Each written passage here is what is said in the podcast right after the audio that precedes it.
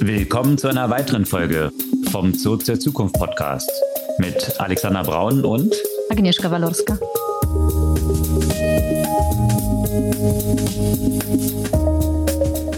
Was gab's Neues letzte Woche? Ja, dass wir, was wir schon vergangene Woche quasi angekündigt haben. Apple ist, glaube ich, diese Woche das Hauptthema. Apple hatte One More Thing, was ja das berühmte Wort oder der berühmte Satz von Steve Jobs ist, wenn was ganz Großes angekündigt wird. Und so war es dann tatsächlich auch. Da gehen wir natürlich drauf ein, was das war. Spatial Computing, das Next Century oder die neue Plattform in Computing. Let's see. Da steigen wir im Detail drauf ein. Ja. Genau. Da gibt unterschiedliche Meinungen zu. Ja, unterschiedliche Meinung, unter anderem ja auch von Mark Zuckerberg. Und äh, was das natürlich ja auch für Meta grundsätzlich bedeutet und die Strategie. Apropos Meta, Neues ja auch bei Facebook und Google. Und zwar wurden sie von der EU dazu aufgefordert, den AI-generierten Content zu labeln. Und AI generiert, da gibt es News von Adobe, die stellen jetzt ihre Nutzer frei, falls es dort bei Generative AI in Firefly irgendwelche Prozesse geben sollte. Ja, und apropos Firefly, ich habe auch noch zum Thema Fireflies was zu sagen. Und äh, was das heißt und was es tut, äh, da erzählen wir auch noch was dazu. Und das ist eben auch AI generiert, aber hat nichts mit Adobe zu tun. Apropos Generative AI, auch das Thema kann ja auch äh, in anderen Kontexten nicht fehlen. ChatGPT wurde wieder verklagt wegen Halluzinieren und ein anderes GPT tauchte auch in der Presse auf, und zwar PassGPT, ein Tool, das auf Millionen von geleakten Passwörtern trainiert wurde. Ja, und bei Passwörtern ist der Weg nicht weit zu Netflix. Die führen ja jetzt die Kontrolle ein, dass man das Passwort nicht mehr teilen darf mit verschiedenen Haushalten und was das so bezüglich Nutzerwachstum in den USA bedeutet. Und wo man bei Regulierung ist und juristischen Themen. Da gibt's News von Google Maps, die jetzt eine neue Street View-Indexierung machen. Also sprich, wenn ihr die Autos wieder rumfahren seht, wisst ihr, worum sich dort dreht und dass ihr fleißig verpixeln solltet. Oder auch nicht. Und regulatorisch auch in den USA gibt es gerade einen großen Crackdown sämtlicher Kryptobörsen. Hier ist Coinbase jetzt zuletzt angeklagt worden von der SEC, zuvor schon Binance. Also was das dort so auf sich hat. Ja, das Thema hatten wir schon eine Weile nicht, ne? Krypto. Irgendwie. Allerdings, das Thema ist Krypto so ein bisschen in den Hintergrund geraten. Ja. AI ist das Topic. Ja, auf jeden Fall. Bevor wir in die Themen im Detail einsteigen, kurz die Erinnerung, ihr könnt unseren Podcast gerne abonnieren, einfach auf den Folgen-Button klicken und dann erhaltet ihr die neueste Folge jeden Dienstag ganz früh am Morgen automatisch in euren Feed, in eurem Lieblings-Podcast-Player und gerne zur Verbreitung ein, zwei Freundinnen und Freunden unseren Podcast einfach weiterleiten. Ja, Apple. Hast du die Keynote geschaut? Nee. Das war ja der Diskussionspunkt äh, in unserer letzten Unterhaltung. Ja, ich hatte äh, man sich das anschaut oder nicht. Nee, ich hatte, also live hatte ich sowieso nicht die Zeit und dann fand ich ehrlich gesagt die Analysen sogar noch spannender, als sich selbst diese Keynote anzuschauen. Natürlich äh, einzelne Ausschnitte und so weiter. Und ja, wie soll man sagen? Ja, du hast die Keynote geschaut. Ich habe noch mal genau deswegen. Ich fand schon einige Punkte, die kriegt man dann die finden ja zwischen den Zeilen statt auch. Und mhm. das fand ich eben besonders interessant. Natürlich, ich habe jetzt auch nicht die ganze Keynote geschaut. Ich habe mir dann diesen Part angeschaut, wo es um das Neue, das One More Thing ging. Und das One More Thing, wie schon erwartet, ist jetzt ein Headset, was Apple rausgebracht hat, mhm. an dem sie sage und schreibe sieben Jahre gearbeitet haben und 5000 Patente dafür entwickelt haben. Also das zeigt so ein bisschen, wie groß die Anstrengung dort bei Apple war, dieses Headset auf die Straße zu bringen. Mhm. Und ja, definitiv ist dort ein Device bei rausgekommen. Wir können gleich mal so ein bisschen noch darauf einsteigen, was das jetzt eigentlich alles kann. Definitiv ist aber ein Device rausgekommen, was alle anderen, die dort so unterwegs sind, absolut deplatziert hat. Das kann man auf jeden Fall sagen, was die Technologie angeht, die dort verbaut ist. Und auch was den Preis angeht, auch die ganzen anderen ordentlich hinter sich gelassen. Allerdings, allerdings. Also es ist äh, dreimal so teuer wie das nächstteuerste Device von Meta, hm. Oculus Try. Nee, wie heißt es? Das, das Ding von denen, anyway, spielt nicht mehr so eine Rolle, ist eigentlich so ferner liefen, so, sobald das von Apple jetzt rauskam. Hm. Vision Pro heißt es bei Apple. Und ja, sage und schreibe 3500 Dollar soll das kosten, wohlgemerkt vor Steuern. Also wahrscheinlich wird man dann so bei 4000 Dollar rauslaufen und bis es hier in Europa auf den Markt kommt, in der Regel werden ja diese Dollarbeträge recht großzügig dann einfach in Euro übersetzt und sowieso hat es noch ein bisschen Zeit. Es soll auch in den USA erst im Frühjahr nächsten Jahres rauskommen. Also von daher war es jetzt erstmal so eine Produktdemo und wahrscheinlich wird noch eine ganze Menge zwischendrin so passieren. Was fandest du so am interessantesten? Vielleicht können wir ja ganz kurz einen Abriss drüber geben, was dort eigentlich, was das Device kann, was es ist. Hm. Also es ist ein Headset, eine, sieht so ein bisschen aus wie so eine schicke Skibrille. Ja, ich musste auch eher so an die, an so Taucher- und Schnorchelbrillen denken. da habe ich mich gefragt. Genau. Hm, ist es auch wasserfest? also, was faszinierend ist, also es ist ein VR-Headset und ganz streng genommen nicht wirklich ein AR, also Augmented Reality Headset, weil es eben nicht wirklich ein Set ist, durch das man durchschaut. Aber es sieht so und aus. Und dann den, den Raum sieht, sondern es ist eigentlich ein Device, wo man auf Screenshots mhm. und ein Pass-Through eigentlich stattfindet. Also das Device hat lauter Kameras verbaut mhm. und es nimmt mit diesen Kameras die Umgebung auf und spiegelt die auf dem Screen wieder. Und deswegen kann man so eine Anmutung von Augmented Reality haben, auch wenn es strikt genommen keine Augmented Reality ist. Mhm. Aber das sind mir ja so ein bisschen Definitionsfragen. Von der Funktionalität ist es eigentlich das Gleiche. Bloß technologisch ist es echt noch ein Challenge, ein wirkliches Augmented Reality Headset zu erstellen, und das hat eben Apple über diesen Umweg gelöst, dass man eben über Kamera das alles einfängt und dementsprechend das dann auf Screens, Mini-Screens, die man vor den Augen hat, dann darstellt. Diese Screens sind extrem hochauflösend, in ganz kleinen Displays. Verschiedenste Leute, die Devices ausprobiert haben, sind wirklich umgehauen davon, wie hoch die Auflösung ist. Also man erkennt da nicht irgendwelche Pixel oder so. Und einer der großen das, Unterschiede zu den anderen Modellen, muss man sagen. Ne? Genau, genau, ja. Und was dieses Device auch noch hat, es hat ein Screen vorne, also quasi bei dieser Skibrille für Leute, die draufschauen, wo dann die Augen sichtbar sind. Natürlich sind die Augen auch nicht sichtbar, weil das auch nur ein Display wiederum ist, was nach außen zeigt, was aber die Funktion hat, die Augen der tragenden Person dann zu projizieren. Also so dass es eben nicht ganz so sozial isoliert ist, wie solche Devices dann meist sind, soll es die Anmutung schaffen, dass man eben nicht so isoliert dort in diesem Weiß nur gefangen ist. Und de facto ist es auch so, dass Apple einen großen Fokus drauf gesetzt hat, wie auch die Interaktion dann mit Personen stattfindet. Also sprich, wenn man dieses Device trägt und jetzt ganz in seiner Virtual Reality Welt ist oder sich einen Film anschaut. Man kann natürlich dann auch so ein riesen Kino quasi in seinem Wohnzimmer positionieren, so groß wie man es haben will, weil natürlich das, das gesamte Zimmer einnehmen kann. Aber wenn jetzt Personen in den Raum eintreten oder an einen herantreten, dann wird es ein bisschen runtergedimmt und man kann diese Person dann wahrnehmen. Also man ist nicht komplett isoliert dort in diesem Device. Aber und, kann man äh, das, wenn man das will? Kann man was? Naja, ich will vielleicht isoliert sein. Das kann man auch machen. Mhm. Das ist so ähnlich wie bei der Apple Watch. Man hat oben an dieser Brille so ein kleines Drehrädchen. Mhm. Und dort kann man dann einstellen, ob man eben fully immersed sein will, ja, genau. also eben von der Über Umgebung nichts mehr wahrnimmt, oder eben ja so ein, so ein Zwischenstadium, wo die Umgebung noch stärker zu einem durchdringt. Mhm.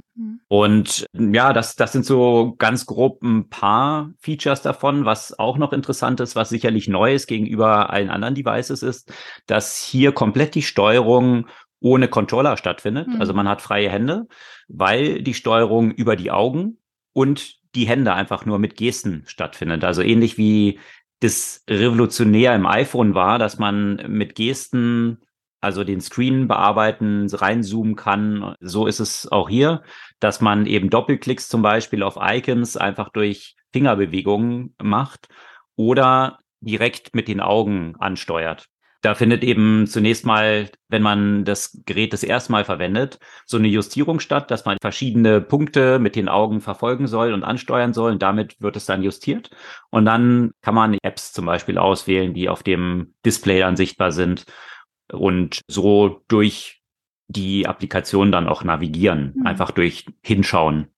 Und wie ist es? Ähm, ist, das ist, glaube ich, auch der Unterschied zu den anderen Devices, dass es ja de facto ein Standalone-Computer ist, ne? Genau, das äh, ist tatsächlich wahrscheinlich einer der Punkte, weswegen da auch 5000 Patente drauf sind. Mhm. Also was dort alles verbaut ist in diesem Device. Die hochleistungsfähigsten so Chips ja auch, ne? Also Exakt. M2 ist ja. Das erklärt so mehrere, das sind eben verschiedene Faktoren, die echt faszinierend sind. Also, wenn man sich anschaut, was Apple so in den letzten zehn Jahren gemacht hat, auch mit der eigenen Chip-Entwicklung, all dies ja. kulminiert jetzt eigentlich auch in dieses Device, weil eine echte Differenzierung über diese Hochleistungschips, die Apple entwickelt hat, wo, glaube ich, Common Knowledge ist, dass Apple hier wirklich führend ist, was Mobile Chips dort angeht. Das schafft natürlich auch eine ziemliche Markteintrittsbarriere für Wettbewerber. Mhm dann hardwaretechnisch überhaupt gleichzuziehen mit, mit einem Device. Also da sind jetzt zwei Hochleistungsprozessoren dort verbaut, alles in diesem relativ ja kleinen Formfaktor. Der Formfaktor ist dann aber wiederum nicht so klein oder man hat es bisher noch nicht hinbekommen, dass die Batterien dort auch noch reinpassen würde. Das ist vielleicht so ein Manko, der dann von Apple natürlich wiederum als ein besonders tolles Feature verkauft wurde. Ja, klar. Weil dieses Battery Pack, was man dann hat, das ist auch natürlich so ganz slick in, in so Aluminium designt und natürlich, wie so ein Device dann auch immer verkauft wird, das finde ich immer faszinierend, ja. Da, da wurde dann natürlich auch wiederum gesagt, das ganze Device ist eben aus Aerospace Grade Aluminium, mhm. ja. Und natürlich muss da dieses Wort noch Aerospace Grade, mhm. dass man nicht noch irgendwie gesagt hat, Space Grade einfach so, das wäre dann wahrscheinlich nochmal Next Level. Also mhm. Apple bekommt es natürlich immer hin, dieses Produkt so hochwertig wie möglich darzustellen. Und es sieht natürlich, wenn man gerne Skifahren hat oder taucht, sieht es natürlich auch ganz cool aus. Aber da gab es natürlich auch viele Diskussionen drum. Wer will denn so ein Ding jetzt wirklich im Gesicht tragen? Und das ist aber wahrscheinlich grundsätzlich so die Diskussion, was solche Headsets angeht.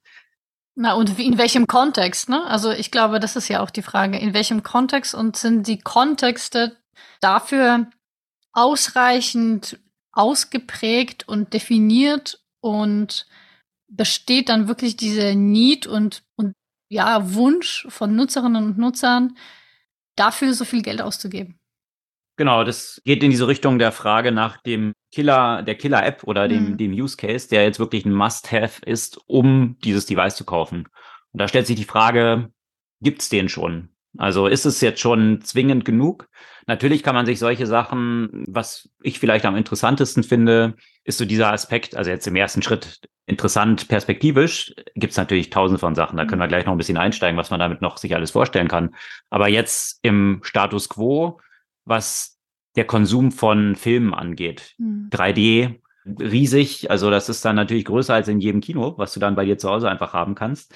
Natürlich ist Challenge dabei ist wiederum, dass es dann auch wiederum so ein Anti-Social Experience ist, weil es ist ja nicht so, dass viele Leute es dann gucken können, sondern wenn ich mit ein paar Freunden zusammen dann einen Film gucken will, dann muss ja jeder so ein Device haben. Das wird ja schnell dann ziemlich teuer. Ne? Ja. Also ist nicht so, und das fand ich dann auch, als dieser Preispoint dann irgendwann so hergeleitet wurde, das fand ich auch interessant, wie Apple das wiederum verpackt hat, mhm. weil natürlich dann gesagt wurde, was es alles ist. Ja, also ähnlich wie Apple oder Steve Jobs damals das iPhone verkauft hat und gesagt hatte, ein iPod, hm. ein Computer, hm. ein Internetbrowser hm. und ein Phone. Also er hat es ja so bewusst, eigentlich man hat drei Devices mhm. und das ist jetzt alles in einem. So ähnlich wurde das dann auch hier so hergeleitet. Du hast irgendwie ein Spatial Audio System. Du hast ein High Precision, Best in Class Screen für deinen ganzen Audiosystem. Visuellen Konsum. Also das heißt, ja. das hat ja, die, die Kopfhörer sind integriert? Die sind nicht wirklich, das ist nicht wirklich über Kopfhörer. Sondern über die, sondern, okay, über die Knochen. Genau, das ist halt quasi wie in diesem Headband äh, integriert, ja. Und ja, also dann wurden halt zig solche Features aufgezählt, dass es eigentlich so klar wurde, okay, wenn ich jetzt so ein hochauflösenden Fernseher mir kaufe, der kostet ja auch irgendwie ein paar tausend und dann dies und das. Also dann sind 3500 ja eigentlich gar nicht mehr so viel. Mhm. Aber eben in Relation vor so einem hochauflösenden Fernseher kann auch die ganze Familie sitzen. Genau. Vor so einem Device, dann sitze ich dort alleine oder muss halt jedem in meiner Familie für 3500 so ein Ding kaufen. Also das ist natürlich, da haben schon viele geschluckt und da ging auch ein ziemliches Raun dann durch das Publikum, als dieser Preispunkt dann man hat ja schon 3000 vermutet, das war ja so die Zahl, die kolportiert wurde. Einzelne hatten dann, gab es auch Diskussionen, wir hatten auch schon davon berichtet, dass die Kosten für Apple wahrscheinlich so um die 1500 Dollar liegen, von all der Hardware dort reingeflossen ist.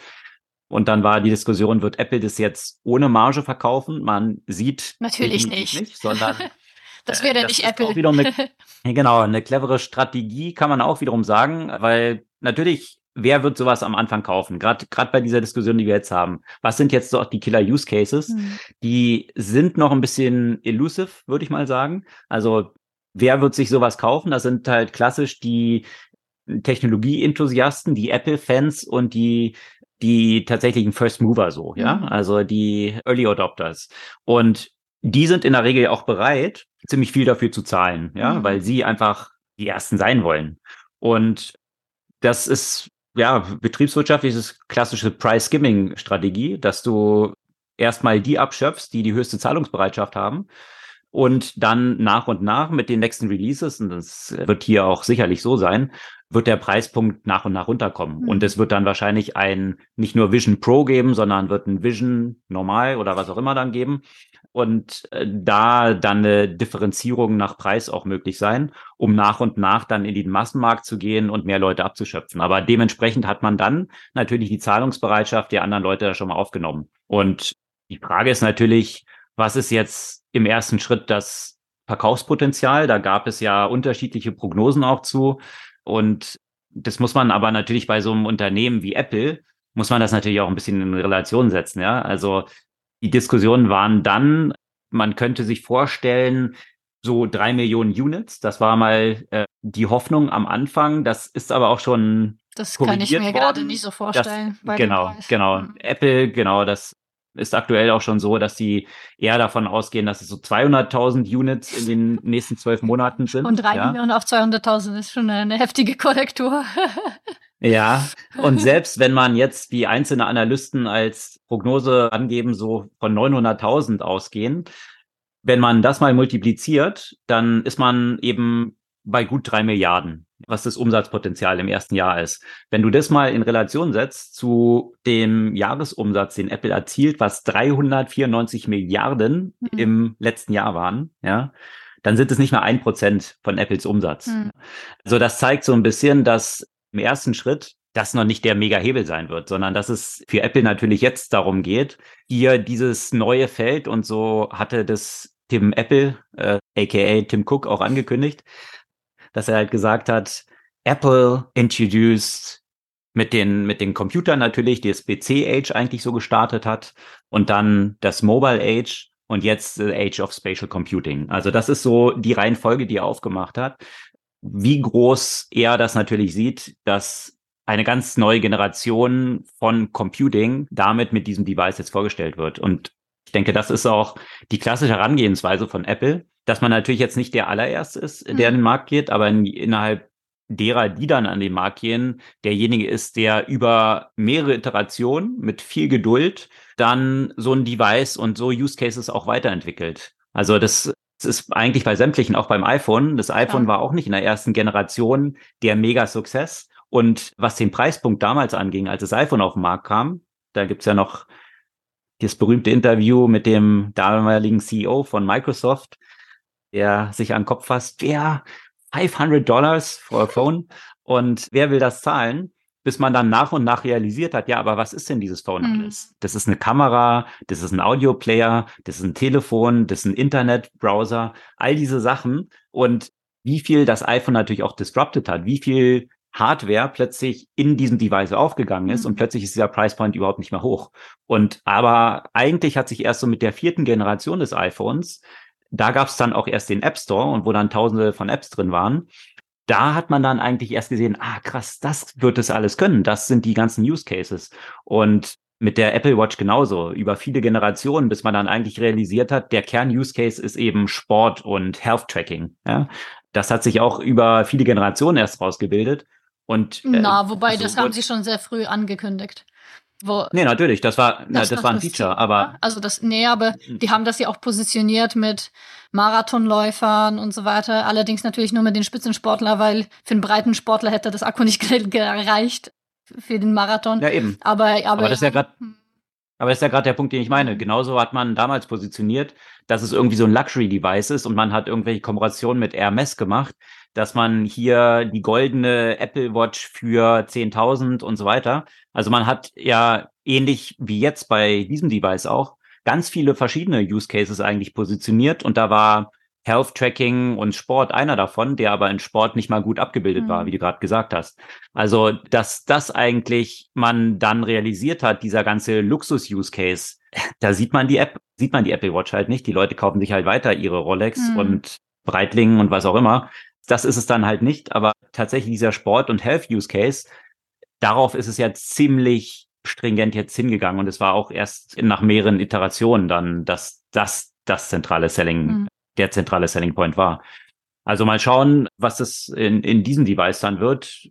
Möglichkeiten gibt es ja viele, die, die dort eine Rolle spielen. Ja, interessant ist, dass im Vergleich oder im Gegensatz zu den Devices von davor, also von, von anderen Firmen, nicht auf den Gaming-Aspekt setzt. Ne? Also das war eigentlich kaum ein Thema, während natürlich Oculus etc. ja voll aus der Gaming-Perspektive kommen, hm, sondern natürlich einerseits trotzdem Entertainment und Filme, aber auch sehr stark ähm, in Richtung Arbeitsumgebung. Mhm. Arbeitsumgebung und auch so, da kann man bewusst ein paar Fragezeichen da machen, sowohl die Arbeitsumgebung als auch die ja persönliche Zuhause, Familienerlebnisse festzuhalten. Da, das war auch viel, dass man eben dort mit dem Device auch Familienfotos dann machen kann, die 3D sind und auch Geil. 3D Also da muss ich sagen, quasi. da muss ich echt so ein bisschen lachen, ne, weil dann sagst du von so Familienerlebnis und das heißt, du sitzt in deinem ne, bescheuerten Taucherbrille und machst Fotos von deinen Kindern. Dann würde Exakt. ich sagen, geh vielleicht mit denen auf den Spielplatz und verbring Zeit mit denen und mach keine fucking Spatial Fotos von denen. Ey. Genau, das war auch dieser Cringe-Faktor, der, der von manchen Kommentatoren dann so genannt wurde dass dann so dargestellt wird, es ist Geburtstag von deinen Kindern. Und dann saß die Person dort oh mit Gott. dieser Brille auf, oh, um dieses Ereignis festzuhalten. Ja, ja. Da freut sich das Kind ja total. genau, genau. Das hatte, hatte Scott Galloway dann auch so schön, der hat einen Post dazu gemacht, der meinte, wenn ich beim Footballspiel eines meiner Kinder bin und nur die AirPods drin habe, mhm. dann kriegen die schon Krampf. Mhm. Ja, jetzt stell dir mal einen Kindergeburtstag vor, wo ich mit dieser Brille vor mhm. denen sitze. Genau. Also das Sicherlich wird es jetzt nicht sein. Mhm. Also äh, eben, das sind so viele, viele Use Cases, die von der Wahrnehmung selbst, das haben die Leute dann auch berichtet, die solche 3D-Videos dann mhm. als Erinnerung gesehen haben, das natürlich schon ein ganz anderes Erleben dann ist, wiederum faszinierend, mhm. ja, für, für die tragende Person. Bloß für das Umfeld, ich glaube, dass man das nicht dadurch aufgelöst bekommt, nur weil jetzt ein paar Augen vorne ja. auf dem Display zu sehen sind, dass, dass dann dadurch das Gefühl besteht, ah, die Person ist ja eigentlich nicht abgeschirmt, sondern die ist so richtig mit uns. Ich glaube, dies, dafür ist der Formfaktor dieses ganzen Devices, was man äh, auf dem Gesicht trägt, dann doch zu isolierend, mhm. als als dass man das wirklich als so ein Social Experience dann äh, empfindet, ja, mhm. wenn so eine Person mit diesem Device dann vor einem sitzt. Ja, vor allem weißt du nicht, ich meine, du kannst dir das wahrscheinlich, also ich meine, ich hätte das äh, gerne manchmal für irgendwelche langweiligen Meetings, also von vorher oder für irgendwelche Vorlesungen, dass ich so ein Device habe, der so meine Augen darstellt, als wäre ich da und im Hintergrund mache ich was anderes. mhm. Ansonsten schon ein bisschen, bisschen mhm. awkward. Und klar, man könnte sagen, natürlich waren iPhones ja auch awkward, dass auf einmal so Leute auf mit, mit den Telefonen die ganze Zeit rumhingen und irgendwelche Kopfhörer in, in den Ohren äh, trugen. Aber das ist nochmal eine, eine andere Ebene, von, ja, von Eingriff in, in das Gesamtvisuelle und Interaktive, so dass es jetzt social, ich, ich sehe das halt schwierig. Ja, das sind auch so die Hauptkritikpunkte, dass es A, antisocial ist, das Device, und B, irgendwie so dorky und uncool. Also so ein bisschen wie mit Google Glass wo die Leute dann rumgelaufen sind damit und das so zum Glasshole wurde. Mhm. Das ist jetzt natürlich mehr ein Device, was man oder nicht nur, aber hauptsächlich natürlich zu Hause nutzt. Ich meine, wurde natürlich auch der Use Case gezeigt, man sitzt im Flugzeug und äh, ja, kann dann natürlich coole, coole Filme schauen, ja. ja, wirklich so auf so einem riesen Screen. Das, das ganze Ding wird deine Leinwand. Also das muss schon cool sein, aber gleichzeitig haben dann auch viele Leute berichtet, die das Device ausprobiert haben, dass es einfach verdammt schwer ist. Mhm. Also da ist eben eine Menge Technologie verbaut. Du hast einen Glasscreen, der natürlich cool aussieht, aber und des, deswegen ja auch nicht diesen Formfaktor Plastik mhm. hat. Aber Glas wiegt halt auch ein bisschen was. Das und nächste, sie meinten, ich mich die ganze Zeit gefragt habe, weißt du, wo ich schon äh, keine Ahnung, wenn ich so Headphones oder auch manchmal Brille muss ich halt absetzen, weil das ja irgendwann mal mhm. anstrengend ist. Und dann noch so ein Ding bei mir auf dem Kopf irgendwie zu tragen, äh, das, das kann ich mir schon echt einfach sehr anstrengend vorstellen. Ja, und das haben die Leute dann auch gesagt. Interessanterweise war auch so die Zeit, die man hatte, um vor Ort dieses Device dann auszuprobieren, auf eine halbe Stunde limitiert. Äh, nach einer halben Stunde hm. haben die meisten auch gesagt, fing es auch an, sich ein bisschen schwer anzufühlen. Okay. Und dann viel Spaß mit, es auch daran. mit Filme gucken. Exakt. Wenn du dann in Überlänge Avatar schaust, das Experience ist vielleicht ganz cool am Anfang, aber es könnte dann doch ein bisschen schwer und mühsam werden, dieses Ding dann die ganze Zeit auf, äh, auf der Nase zu haben. Mhm. Das ist sicherlich auch noch eine Frage, so von, von dieser ganzen, vom ganzen Formfaktor. Und natürlich auch die Diskussion darum, die wir, von der wir auch schon berichtet hatten, dass es natürlich innerhalb von Apple auch sehr umstritten war und ist, dieses Device, ja, ob man es jetzt rausbringen sollte. Ja, das, das stellt sich noch die Frage. Die Intention war eigentlich was anderes, wirklich so Glases und nicht ein Headset herzustellen. Das ist tatsächlich jetzt noch so den technologischen Möglichkeiten geschuldet, dass es jetzt eben doch ein Headset geworden ist und nicht Glases. Man konnte in einzelnen Artikeln dann lesen, dass als vor sieben Jahren dieses Projekt gestartet wurde, Tim Cook quasi Glases versprochen wurden. Mhm. Und ja, deswegen er auch nicht so richtig überzeugt und so totally sold davon war, von der Geschichte, wie sie jetzt entwickelt hat. Aber ja, wie gesagt, 5000 Patente, muss man, haben tausende von Leuten innerhalb von Apple dran gearbeitet. Mhm. Also so ein, so eine Anstrengung mit all diesen Sachen, die sie dort entwickelt haben. Technologisch ist schon natürlich ein Marvel, eine faszinierende Geschichte, was dort alles jetzt umgesetzt ist bin gespannt, was sich dann dort für Use Cases rausbilden und was dann eben auch App-Entwicklerinnen und Entwickler dafür auf die Beine stellen. Es gibt jetzt ein eigenes Vision OS, was mhm. natürlich dann ein eigenes Operating System für diese ganze neue Plattform ist. Und da kann ich mir schon vorstellen, dass da ein paar coole Sachen rauskommen, weil das, was man jetzt zum Teil von Apple dort gesehen hat, das fand ich noch ein bisschen lame. Also ich hatte so das Gefühl, da hatte man dann eben, man schaut durch und hat eben wiederum wie auf dem iPhone so die einzelnen App-Icons. Also dieses klassische, man übernimmt erstmal das, was man in, in, in gesprochen haben. Genau, also es, so Skeuomorphism, man übernimmt das, was man vor, vorher hatte, dann eigentlich ins Neue. Da müssen sich wahrscheinlich die Formfaktoren noch bilden zu. Was ich aber auch noch interessant fand, ist, dass du im Unterschied zu dem Devices, die dann von Meta kommen, wo du dann so ein komisches animiertes Männchen hast, was eigentlich ziemlich bescheuert aussieht, hast du hier deine Gegenüber, obwohl die dann auch das Device tragen, als wirklich sehr realistisch aussehende Personen. Und das wird darüber sichergestellt, dass du am Anfang bei der Einrichtung zunächst einen Scan von deinem Gesicht machst mit diesem Device und der Gegenüber, mit dem du dann sprichst, sieht dich dann eben natürlich ohne dieses Device im Gesicht und nicht als so ein komisches wie Animationsmännchen, sondern ziemlich realistisch. Mhm. Und allein die Aktivierung dieses Devices, wenn du sie aufsetzt, erfolgt über einen Iris-Scan. Ja, also da sind wahrscheinlich auch ein paar Patente reingeflossen. Wenn du jetzt in diese ganze Richtung denkst von AI und Deepfakes und Identifikation von Personen, allein dieses Feature, finde ich, hat ein Riesenpotenzial. Da gibt's ja ganze Unternehmen, die jetzt aufgesetzt werden, auch von Sam Altman, der jetzt versucht, eben Iris zu scannen, auf die Blockchain zu packen und so weiter. Ich glaube, da ist Apple natürlich ganz gut positioniert aus dieser Privacy-Perspektive. Alles findet nur auf dem Device statt. Man vertraut Apple am ehesten von diesen ganzen Big Tech Brands, hier die Privacy nach vorne zu halten, dass die vielleicht so der Zwischenhändler von deinem Profil und deiner Identität mit der hm. hinterlegten Iris dann werden können. Hm. Also das könnte natürlich vor dem Hintergrund der Entwicklung im AI-Bereich zig neue Use Cases geben. Aber bei der WWDC gab es ja auch noch andere Sachen, nicht wahr? Und vor allem gab es irgendwelche Sachen nicht. Und das wurde natürlich auch viel kommentiert. Vor allem die Tatsache, dass Apple in Zeiten, wo jeder vor allem die neuesten AI-Entwicklungen präsentieren will, eigentlich nicht mal so richtig das Wort AI verwendet. Ja, das fand ich auch faszinierend. Das ist tatsächlich überhaupt gar nicht gefallen, das Wort AI.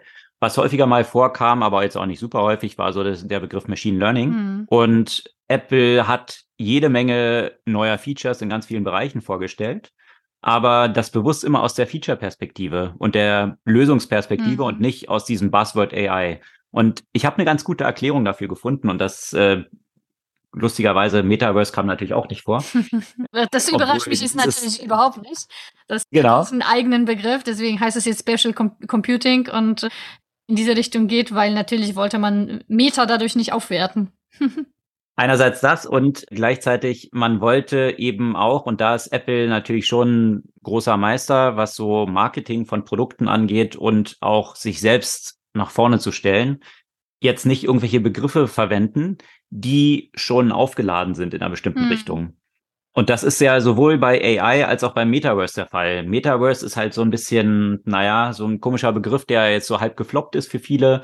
AI ist auch ein Bereich, der wird für viele, wenn sie so Artificial Intelligence hören, dann so mit dem Gegenteil von dem in Verbindung gebracht, wofür Apple eigentlich steht. Apple steht als Brand ja sehr stark für Security, hm. für Privacy, für, für Safety. Hm. Und womit hat AI in der letzten Zeit Schlagzeilen gemacht, ist gerade diese Fragestellung, wie sieht es dann eigentlich mit Safety, mit Privacy aus, mit all diesen Themen? Da ist AI ja auch ein sehr negativ aufgeladenes Buzzword geworden. Mhm. Und da dann diesen Begriff eigentlich gar nicht zu verwenden, der in sämtlichen Präsentationen von allen Unternehmen sonst verwendet wird, weil sie sich dann so ein bisschen mit dieser Secret Source und Zauberpulver von AI aufladen. Das fand ich schon ganz interessant. Wie gesagt, Sie haben viele Sachen vorgestellt, die natürlich AI sehr stark enthalten. Also solche Sachen, dass du jetzt zum Beispiel dann auch ein Modell hast auf deinem Device, was bessere Vorschläge bringt für äh, Texting, ja. Also sie hatten dieses Beispiel Ducking, ja, wenn man in der Regel diese Autokorrektur, ja, die ja die noch ein bisschen schlecht ist. Ja, ich bin das, mal gespannt, ob das jetzt auch mit Scheiße auf Deutsch funktioniert, weil der Scheiße wollte es mir auch immer korrigieren und ich meine, ich nutze das Wort ja doch äh, relativ häufig. Äh, das wirst du künftig dann dort wohl auch nutzen können und zwar lokal auf deinem Device. Das ist wiederum auch die Besonderheit die Differenzierung zu anderen Tech-Konzernen, dass all das, was Apple dort macht im AI-Bereich, lokal auf deinem Device stattfindet mhm. und nicht in der Cloud. Und das natürlich absolut in diese Positionierung von Apple Privacy First reinpasst und die, diese Safety-Geschichte. Also von daher ganz interessant, auch mit den AirPods, da mhm. fließt auch eine Menge Machine Learning rein, dass du jetzt automatisch, wenn du ein Gespräch führst mit einer Person, die du triffst und diese Hörer aufhast, dass es dann diese Noise Cancelling runterfährt. Also da sind viele, viele Sachen drin, die schon faszinierend sind. Was ich ein bisschen lächerlich fand, war tatsächlich die Weiterentwicklung von Siri. Siri, das ist ja, haben wir auch schon ein paar Mal davon berichtet, wie fasziniert wir davon sind, wo die noch stehen geblieben sind, wie weit die entfernt sind von wirklich usable zu sein. Aber da gibt es eine große Neuerung. Du musst jetzt nicht mehr Hey Siri sagen. Du kannst jetzt Siri sagen. Na wow, krass. also das, das fand ich schon, ja, das war ein bisschen Fremdschämen, ja, wenn du sagst, während, während irgendwie ChatGPT und all diese Sachen draußen sind, ist die große Neuerung bei Siri, dass du jetzt Siri sagen kannst statt Hey Siri. Okay, also äh, ja, also das war kurz zusammengefasst dort oder lang zusammengefasst, ja, aber die, die, die vielen Aspekte, die jetzt Apple dort so vorgestellt haben, ich bin gespannt, was sich dort in den nächsten Iterationen dann tatsächlich so zeigen wird und welche Use Cases sich dort ergeben und ja, wie sich und ob sich das Device tatsächlich verkaufen wird. Was ist deine Prognose? Du, ich will jetzt nicht, äh, nicht den Steve Ballmer machen. mhm. Ich glaube, das wird noch dauern. Ich glaube, das wird noch dauern und ich glaube, es, ich glaube, es wird ausreichend Apple-Fan Boys vor allem und paar Fangirls geben, die sich das besorgen. Und für mich persönlich ist es so, aktuell gibt es einfach nicht ausreichend Use Cases, um so einen, so einen teuren Device zu kaufen, für mich. Mhm. Auch wenn ich das natürlich spannend finde und erkunden möchte. Und ich glaube, die meisten Leute würden das auch deswegen kaufen, äh, mhm. um einfach Erster zu sein und zu gucken, was geht. Es werden das viele Entwicklerinnen und Entwickler kaufen, Anwendungen dafür zu entwickeln.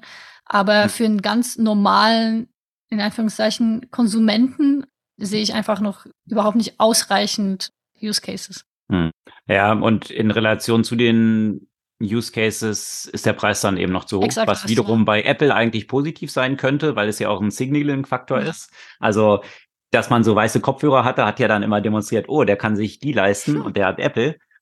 Dieses Device wirst du halt hauptsächlich, mal abgesehen von Flügen, zu Hause weil die zu Hause genau. tragen. Das heißt, dieser Signaling-Faktor ist dann auch nicht so wirklich da. Nee. Plus sowas im Gesicht tragen ist dann halt auch die Frage, ob das so ein positives Signaling ist. Also ja, von daher so ein paar Upsides scheiden da aus, die sonst bei Apple zum Tragen kommen. Wir werden sehen.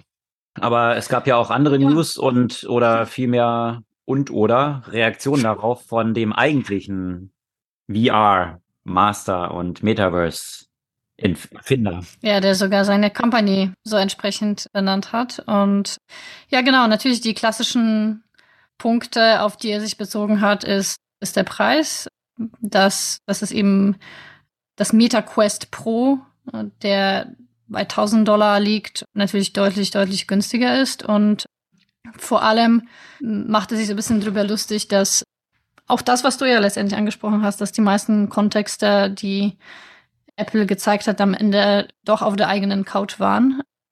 Wobei, wie soll ich das sagen, wer im Glashaus sitzt, soll nicht mit Steinen mhm. werfen. Mhm.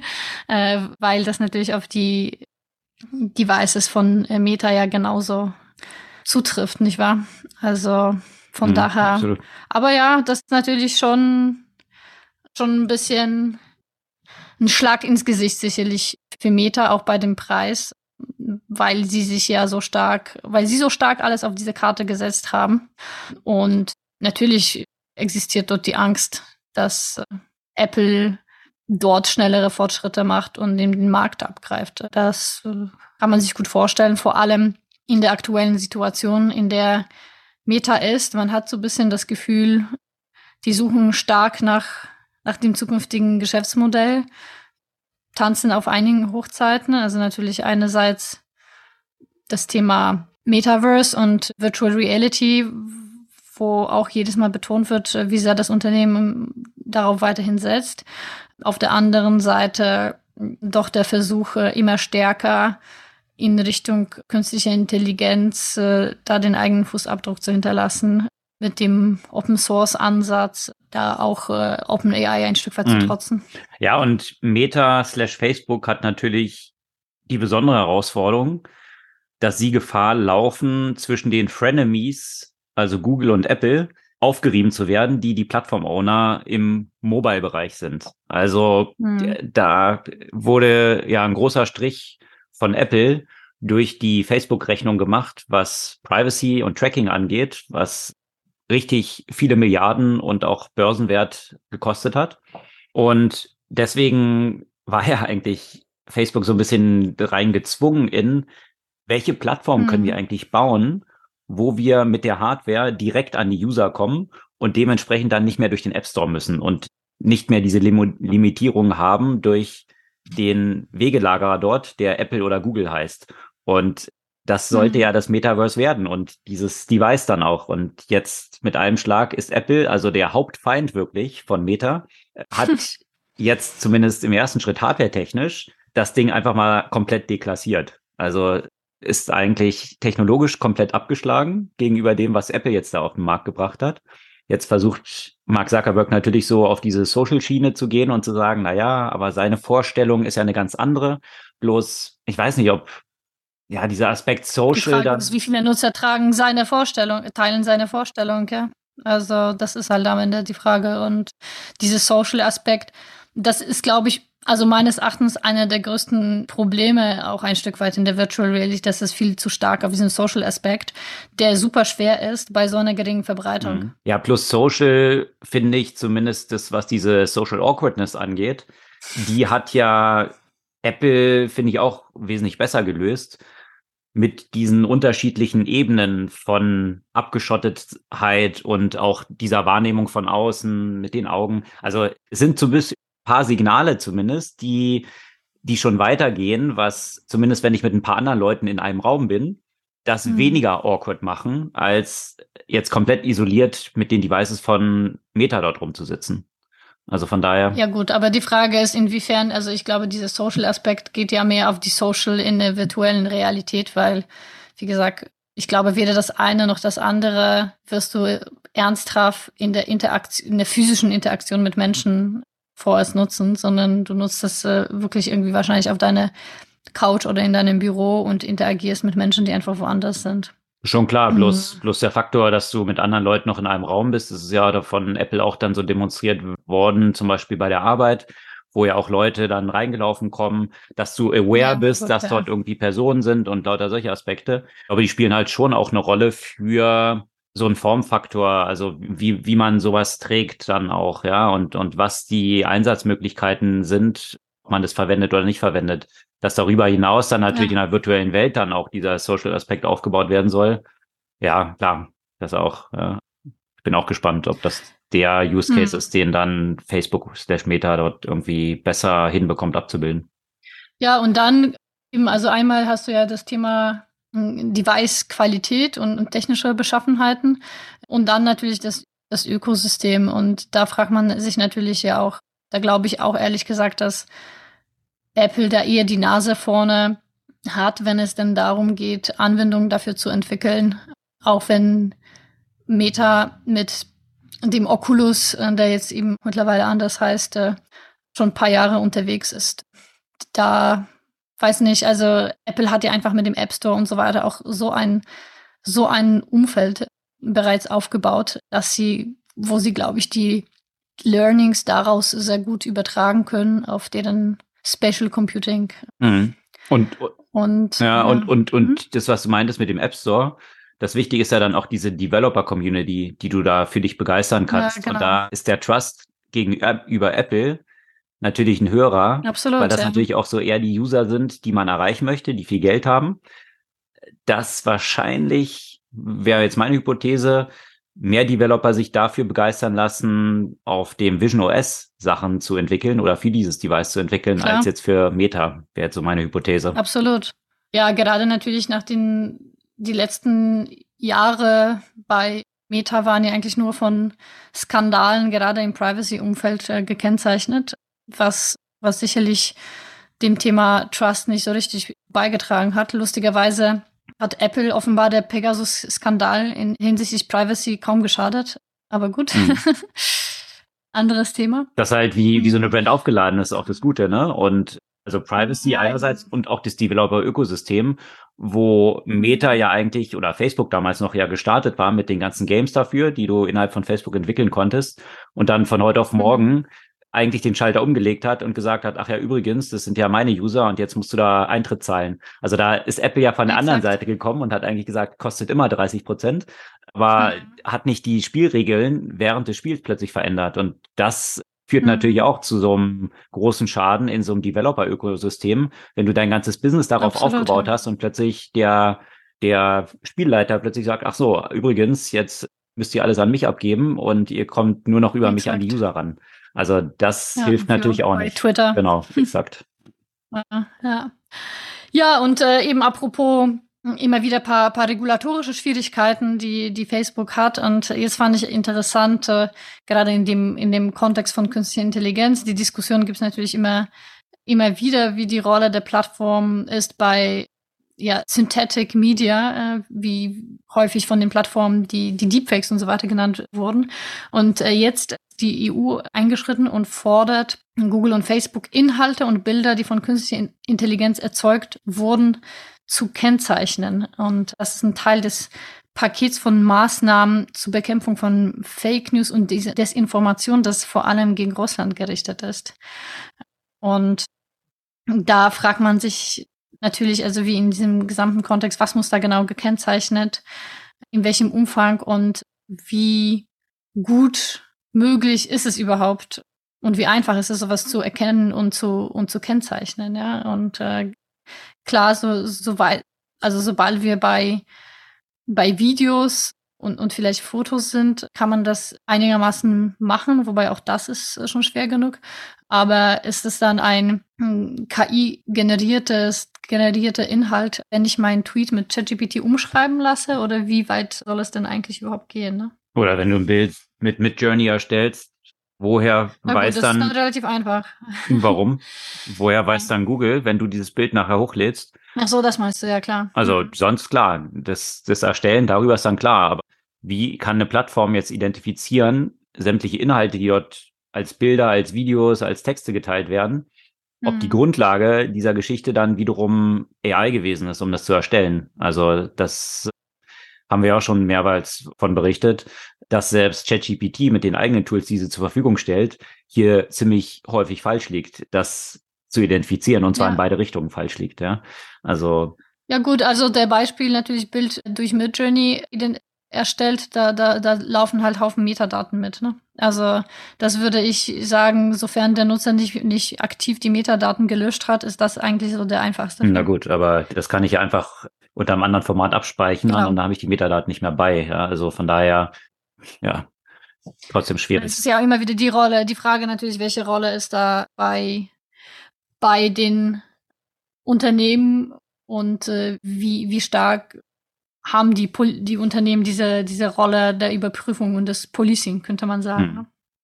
Und da sind wir ja schon auch beim, bei, bei ChatGPT und, ähm, und den, den Halluzinationen. Du hast ja auch gesagt, äh, ChatGPT hat Schwierigkeiten, die eigenen Inhalte von den anderen Inhalten ja auch zu, zu unterscheiden. Und dafür, wie soll man sagen, hat er eher so die Beraterattitüde. Also sagt selten, dass es keine Ahnung hat und stattdessen liefert irgendeine Antwort.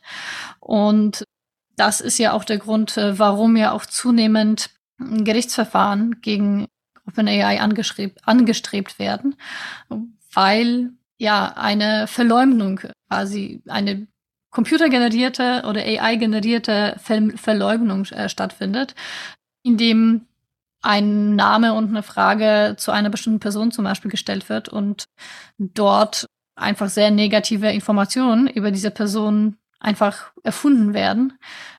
Und da kann ich eigentlich auch schon mir gut vorstellen, dass, dass Menschen, dass Menschen dagegen klagen, zumal ja, leider ist es so, dass viele Nutzer und Nutzerinnen das, was von OpenAI zusammen halluziniert wurde, als, als bare Münze nehmen und somit eine, eine große Gefahr für die Personen entsteht, die, die dort durch solche Tools ja ver verleumdet werden. Also ich würde sicherlich, wenn ich, wenn ich dort meinen Namen gefunden hätte und oder eingegeben hätte und da irgendwelche krassen, unwahren äh, Geschichten über mich lesen würde, würde ich da sicherlich auch Rechtsschritte, rechtliche Schritte vornehmen. Mhm. Ja. Stellt sich dann auch wiederum die Frage, wie landen die dort? Also wir hatten ja auch mal von dem Fall berichtet, ne, dass hier eine Person eben gerade ein Gerichtsverfahren hat oder dieses verhindert wurde, weil ihm fälschlicherweise vorgeworfen wurde. Exakt, ja. Und das wurde dann eben von GPT so gedichtet, dass es tatsächlich zu dieser Verurteilung gekommen sei und so weiter. Ne? Also da wird es auch wiederum für lauter solche Reputation-Dienste auch interessante Mhm. Optimierungsprobleme wiederum geben. Ja, also wie, was fließt eigentlich in diese Trainingsdaten ein und wie kannst du am ehesten beeinflussen, was dann die Aussage auch von solchen AI-Tools dann wiederum ist? Wikipedia, mit welcher Gewichtung, Bücher, mit welcher Gewichtung. Da gibt's ja eine ziemlich klare Aufstellung, die wiederum aus der Perspektive auch der Suchmaschinenoptimierung oder dann eigentlich so einer AI-Optimierung wiederum auch eine Rolle spielen und interessante Optimierungsprobleme dann wiederum darstellen, ja, wo sich das Mhm. SEO-Thema in ganz neuer Frage stellt oder auch über Reputation Management in ganz neuer Dimension stellt.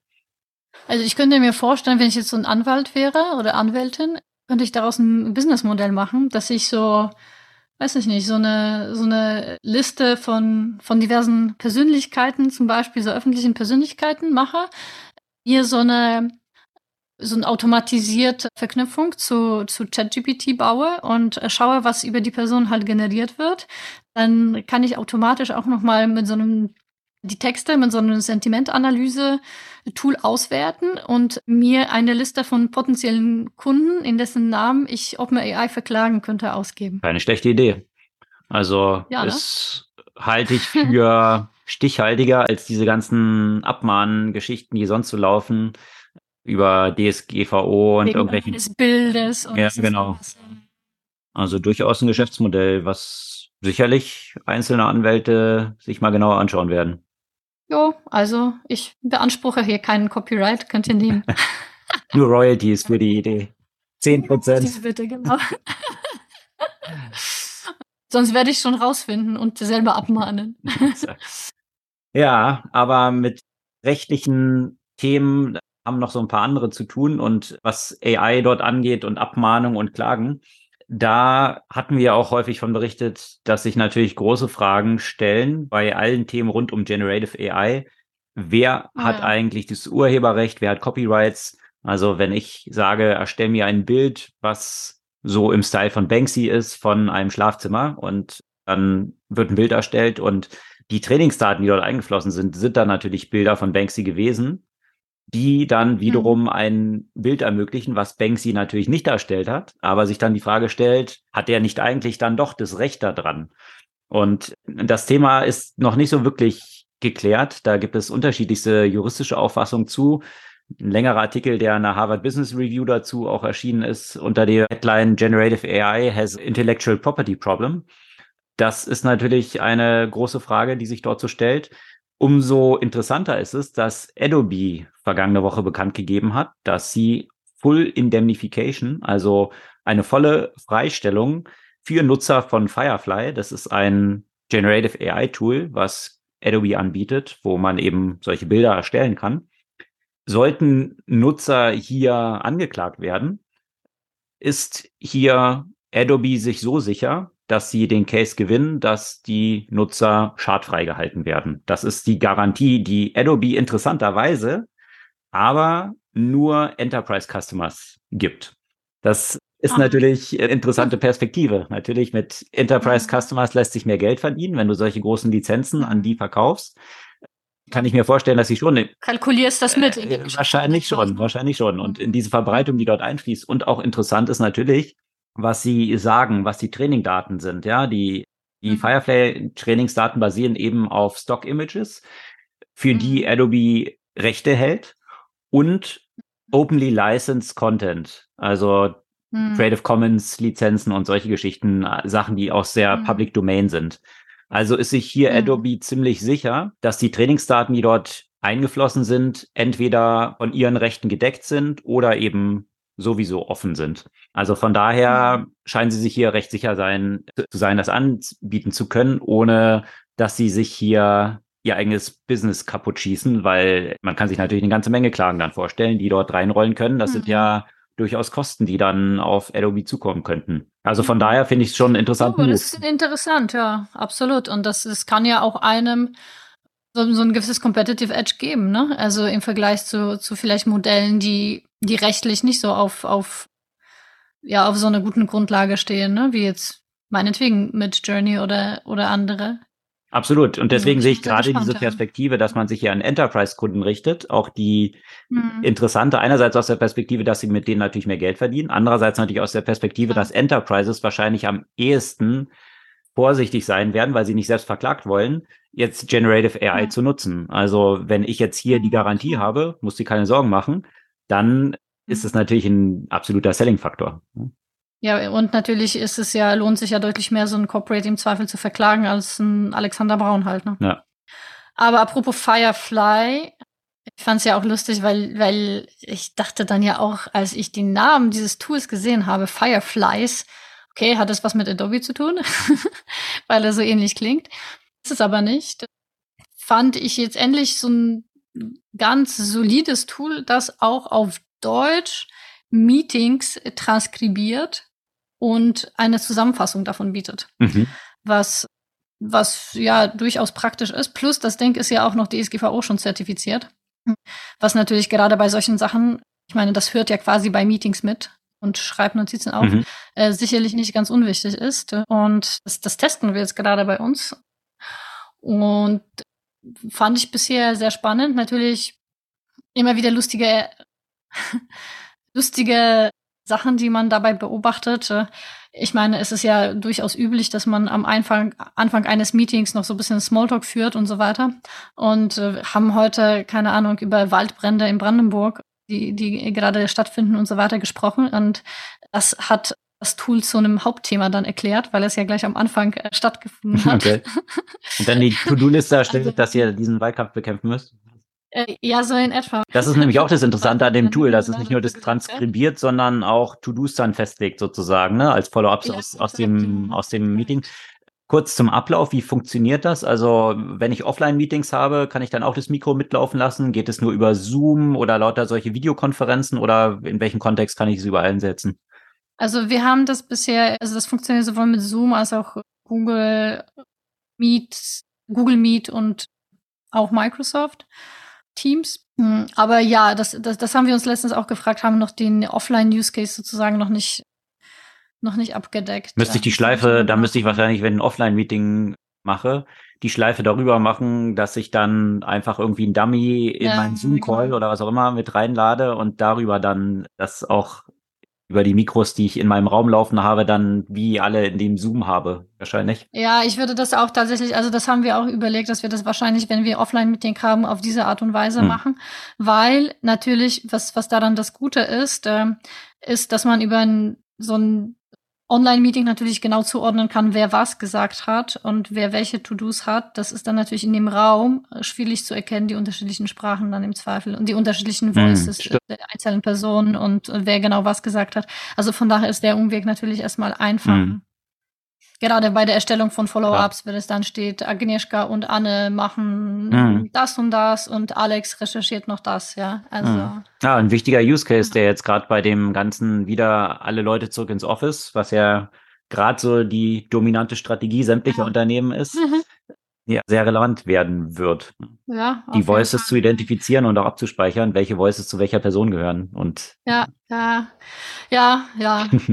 Witzig ist natürlich immer noch, ne, auch wenn das jetzt so gut auf Deutsch funktioniert, so man verwendet ja zwangsläufig in unserer Branche eben Engl englische Ausdrücke und Namen. Und häufig funktioniert es eigentlich mit dem Namen ganz gut, manchmal aber es ist irgendwie total lustig. Also ChatGPT hm, wurde in dem letzten Meeting mit JDPD, also JDPD, erstmal uh, unter, runtergeschrieben und im nächsten Konversation mit Chatty Pitty. Also Das, das erkennen dann einfach eben manche, manchmal solche Ausdrücke nicht, vor allem wenn man vielleicht schnell spricht und ein bisschen rumnuschelt. Mhm. Das ist natürlich so der, der Aspekt, aber ähm, also ich muss sagen, das Tool ist echt schon ziemlich cool. Es hat ja auch Anknüpfungen an HubSpot etc. pp. Also das heißt, man kann es einfach sehr gut in den eigenen Ablauf äh, integrieren und äh, daraus ja da wirklich einen Mehrwert generieren. Mhm. Okay, spannend.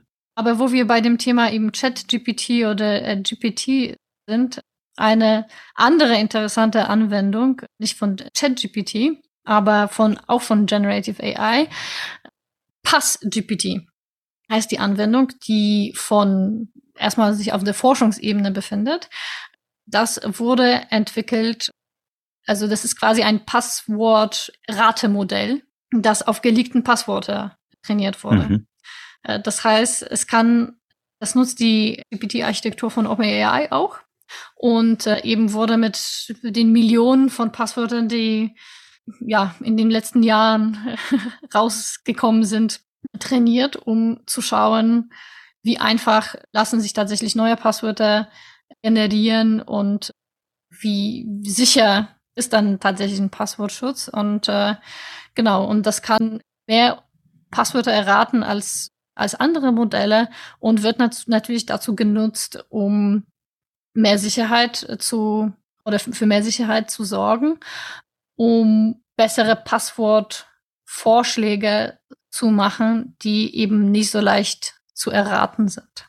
Das finde ich, finde ich ziemlich spannend. Ähm, mhm. Wobei, wie gesagt, äh, das Spannendste wäre, ehrlich gesagt, und da gehen ja viele Unternehmen, das hast du jetzt gerade auch mit Iris-Scan mhm. und so weiter angesprochen, eher in die Richtung, äh, Passwörter eigentlich abzuschaffen, weil jedes Passwort ist de facto ein Unsicherheitsfaktor und spätestens, wenn wir also klar, es ist noch vielleicht eine entfernte Zukunft, aber von Quantum Computing sprechen, wo Passwörter relativ einfach geknackt werden, dass man dann eher in die biometrischen Modelle reingeht, die nicht so einfach korrumpiert, korrumpierbar hm. sind. Ja, sicherlich über mehrere Iterationen, wenn Apple es dann hinbekommt, nicht mehr nur so ein Headset zu haben, sondern tatsächlich vielleicht so eine Brille, die vom Formfaktor etwas besser passt, aber dann auch diesen Iris-Scan ja. macht, dann wird es natürlich interessant. Oder Kontaktlinse ja. noch ja, besser. Noch besser. Aber da ist noch der Weg, glaube ich, recht lang bei der technischen Komplexität und von, von dem Gewicht, was das Ding jetzt hat zur Kontaktlinse, ist, hm. glaube ich, noch ein kleines, kleines Stück. Ja, aber neben dem unerwünschten Passwort-Sharing oder Hacking gibt es natürlich auch das Gegenteil, dass Passwörter bewusst geteilt werden. Und davon kann Netflix zum Beispiel ein Liedchen singen, wo die Accounts in der Regel, ich glaube, ich habe mal irgendwas gelesen, irgendwas im Schnitt von, von drei unterschiedlichen Haushalten genutzt werden.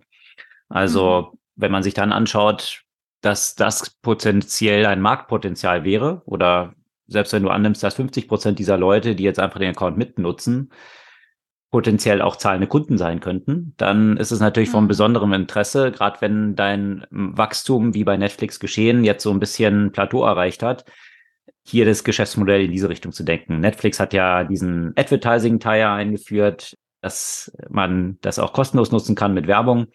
In die eine Richtung geht es, aber natürlich jetzt auch in diese Richtung, dieses Passwort-Sharing oder Account-Sharing nicht mehr zu erlauben über den eigenen Haushalt hinaus. Und ich weiß nicht, ist dir das auch mal angezeigt worden jetzt kürzlich? Mir wurde, als ich dann Netflix letztens mal öffnete, ich nutze es echt total selten, ist mir aufgefallen, mhm. kam dann diese Abfrage, ob das jetzt mein Haushalt ist, der jetzt dieses mhm. Device nutzt. Und da dachte ich schon, aha, okay, das hinterlegen sie jetzt schon mal, um im nächsten Schritt dann sagen zu können, okay, das sind jetzt andere Devices, die darauf zugreifen oder auch eine andere IP, die dann eben mhm. nicht dieser Haushalt sind. Und wir hatten ja auch schon davon berichtet, in Spanien hatte man das testweise eingeführt. Das war ein ziemliches Desaster, weil das nicht dazu geführt hat, dass dann plötzlich mehr Leute sich bei Netflix kostenpflichtig angemeldet haben, sondern im Gegenteil, dass dann Accounts storniert wurden, die bisher das genutzt mhm. haben, weil man sich das eben mit anderen geteilt hat.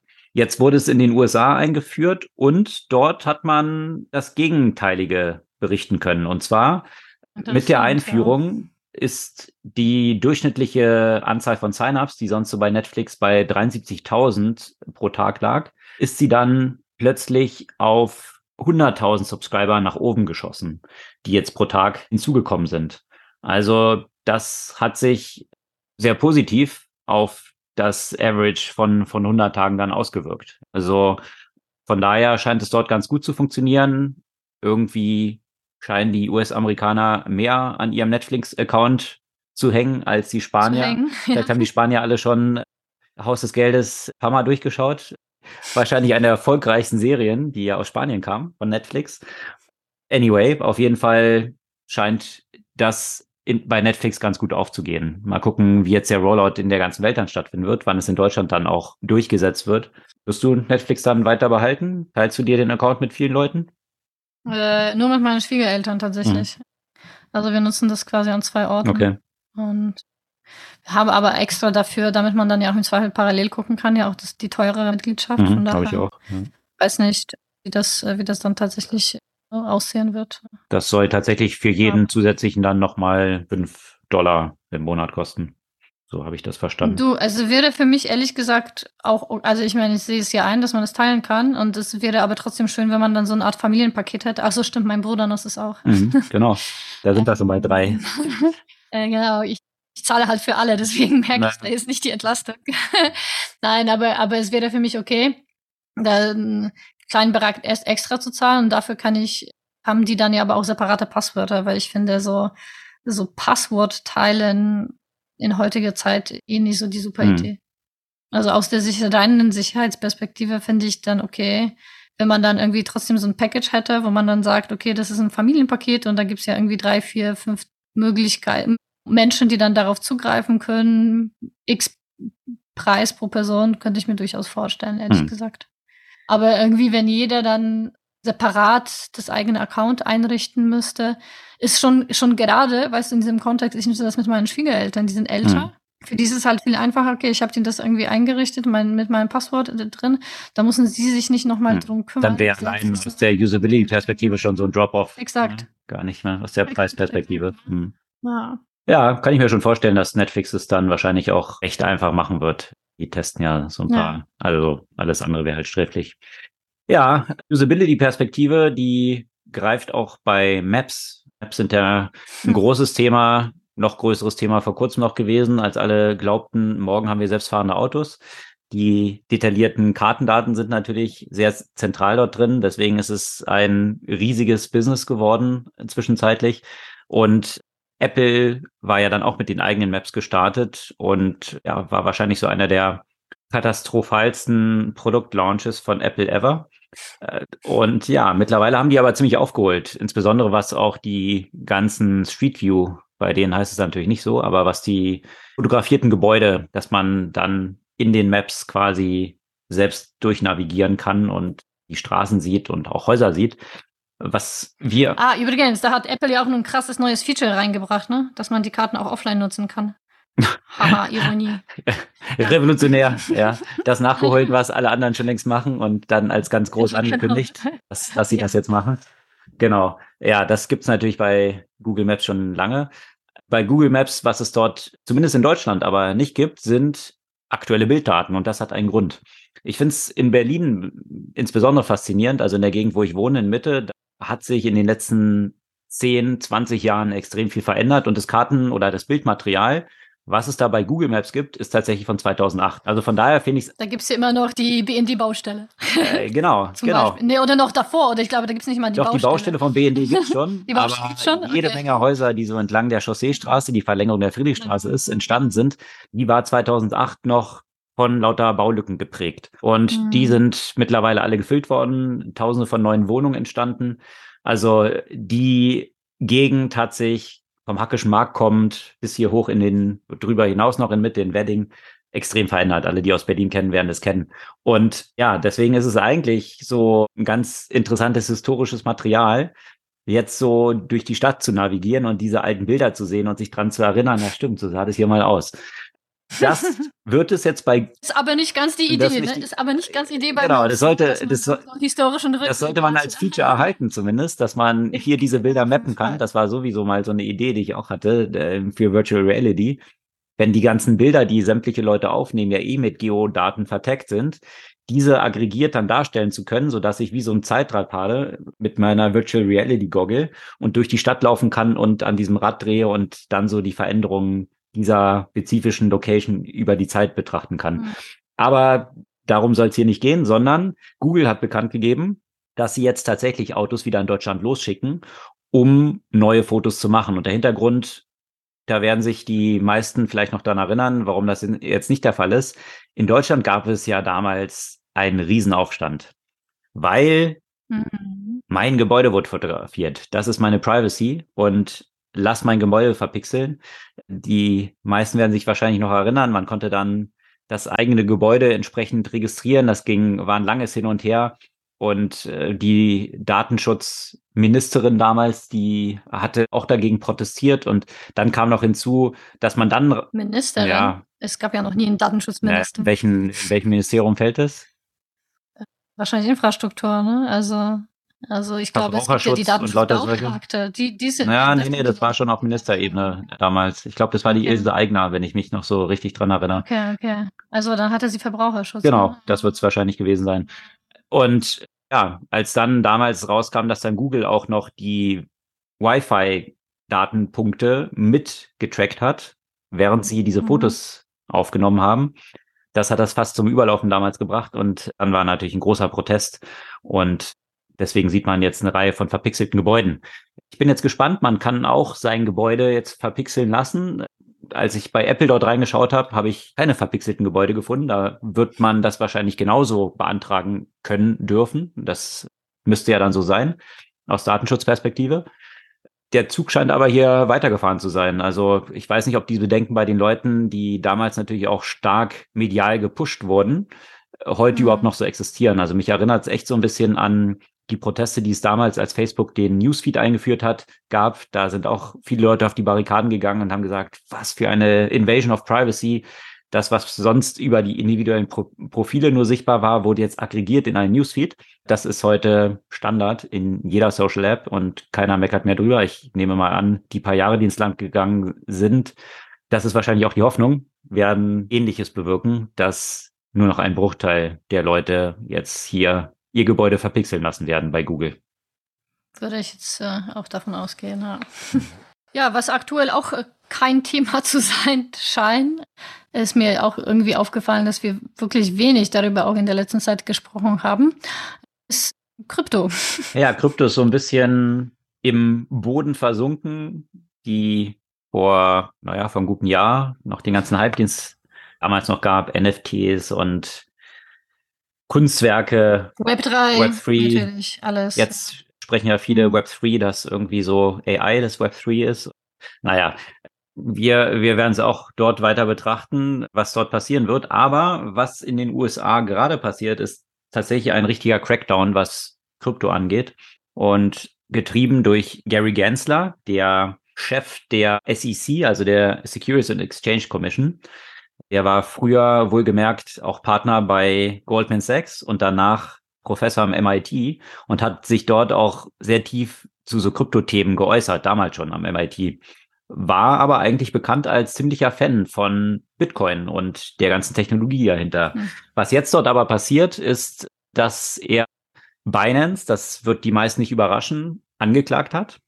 Was aber viele dann doch überrascht, ist, dass jetzt auch Coinbase verklagt wurde von der SEC und zwar unter dem Vorwurf, dass sie unreguliert Securities dem Markt zugänglich gemacht haben.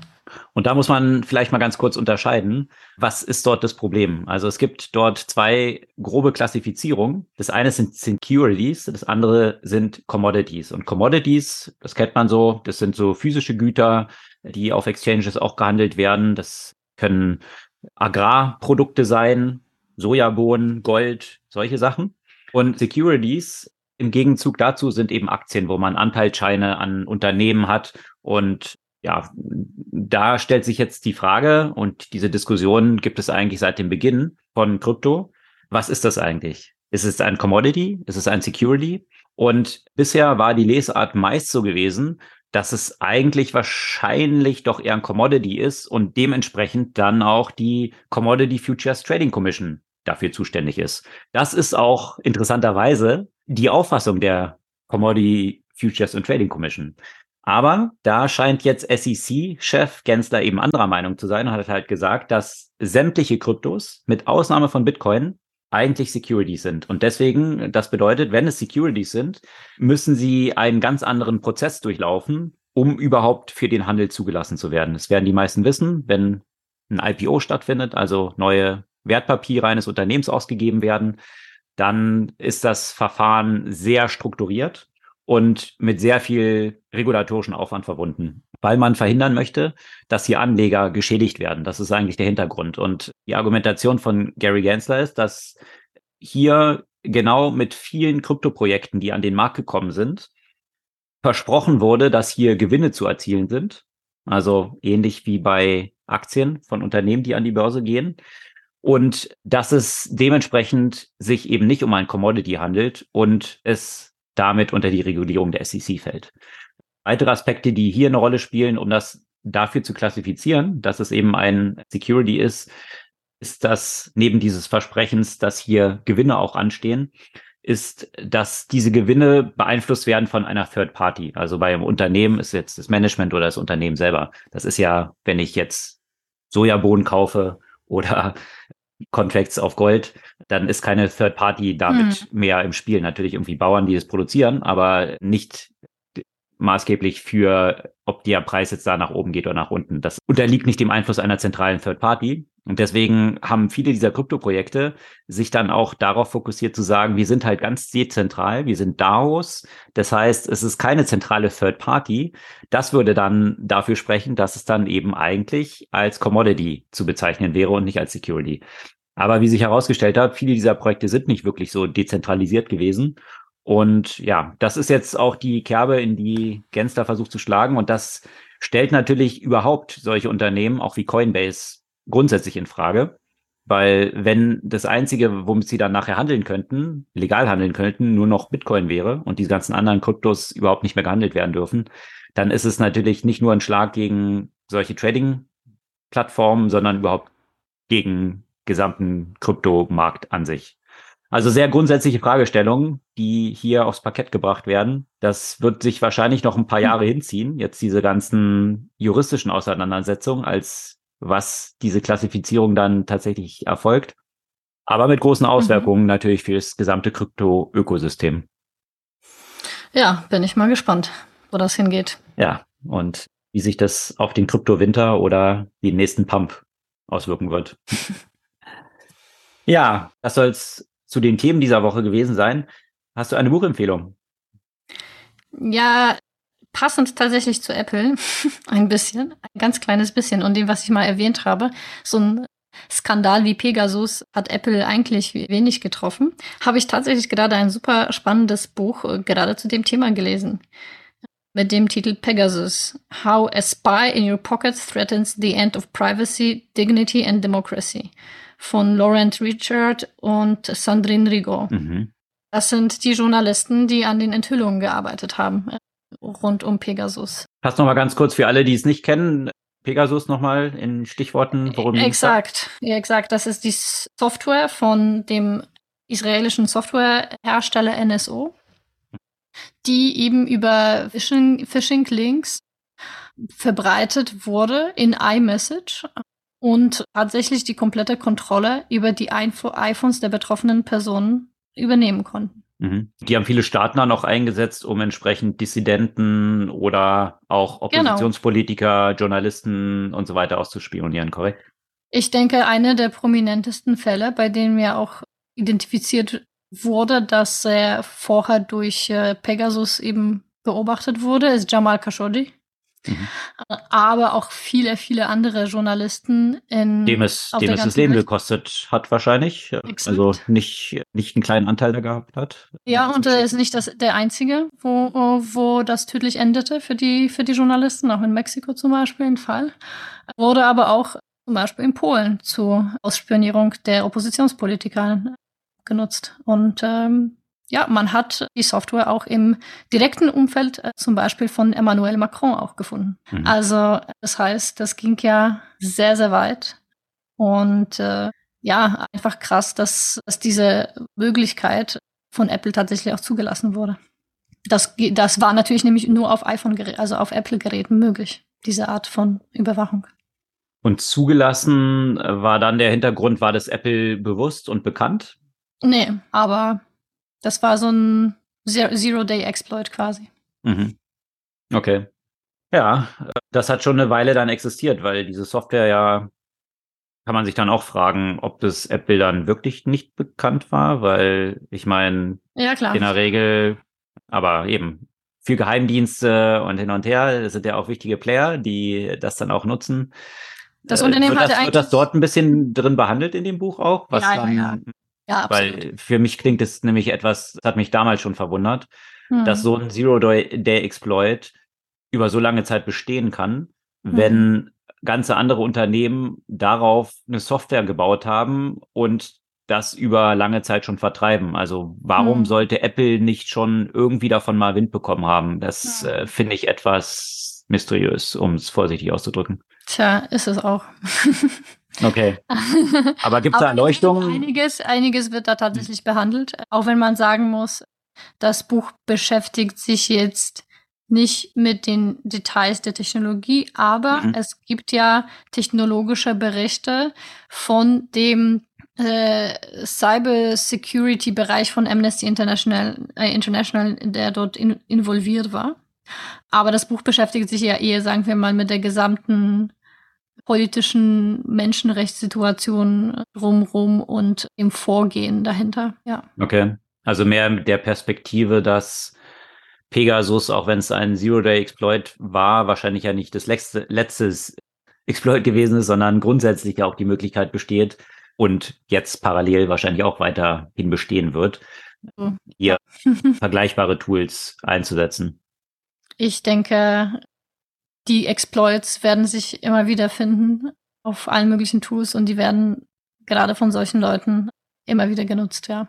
Ein ständiges Katz-und-Maus-Spiel. Mhm. Und darum dreht sich das dann mehr in diesem Buch um diese politische Ebene auch oder wie Staaten dann miteinander interagieren, Geheimdienste oder was ist so die? Also es geht ja auch wirklich, also es geht ja sehr stark eben um die Personen, die davon betroffen wurden und wie das überhaupt an die Journalistinnen und Journalisten angetragen wurde, wie war der Validierungsprozess und so weiter. Also viele Aspekte, die dort abgedeckt werden, aber es ist kein Buch, in dem es sich rein um die technologische Seite handelt, sondern in, in der, der gesamte Kontext. Okay, verstanden. Okay, also eine Leseempfehlung. Definitiv Woche. Leseempfehlung, ja. Okay. Definitiv Pegasus, How a Spy in Your Pocket Threatens the End of Privacy, Dignity and Democracy. Sämtliche Artikel, von denen wir heute berichtet haben, posten wir natürlich auch in den Shownotes als Leseempfehlung. Könnt ihr dort nochmal nachlesen. Das soll es für heute gewesen sein. Wir freuen uns über euer Feedback, eure Kommentare und Bewertungen auf den Podcast-Plattformen und auch Empfehlungen an Freunde. Wir hören uns kommende Woche wieder. Bis dann.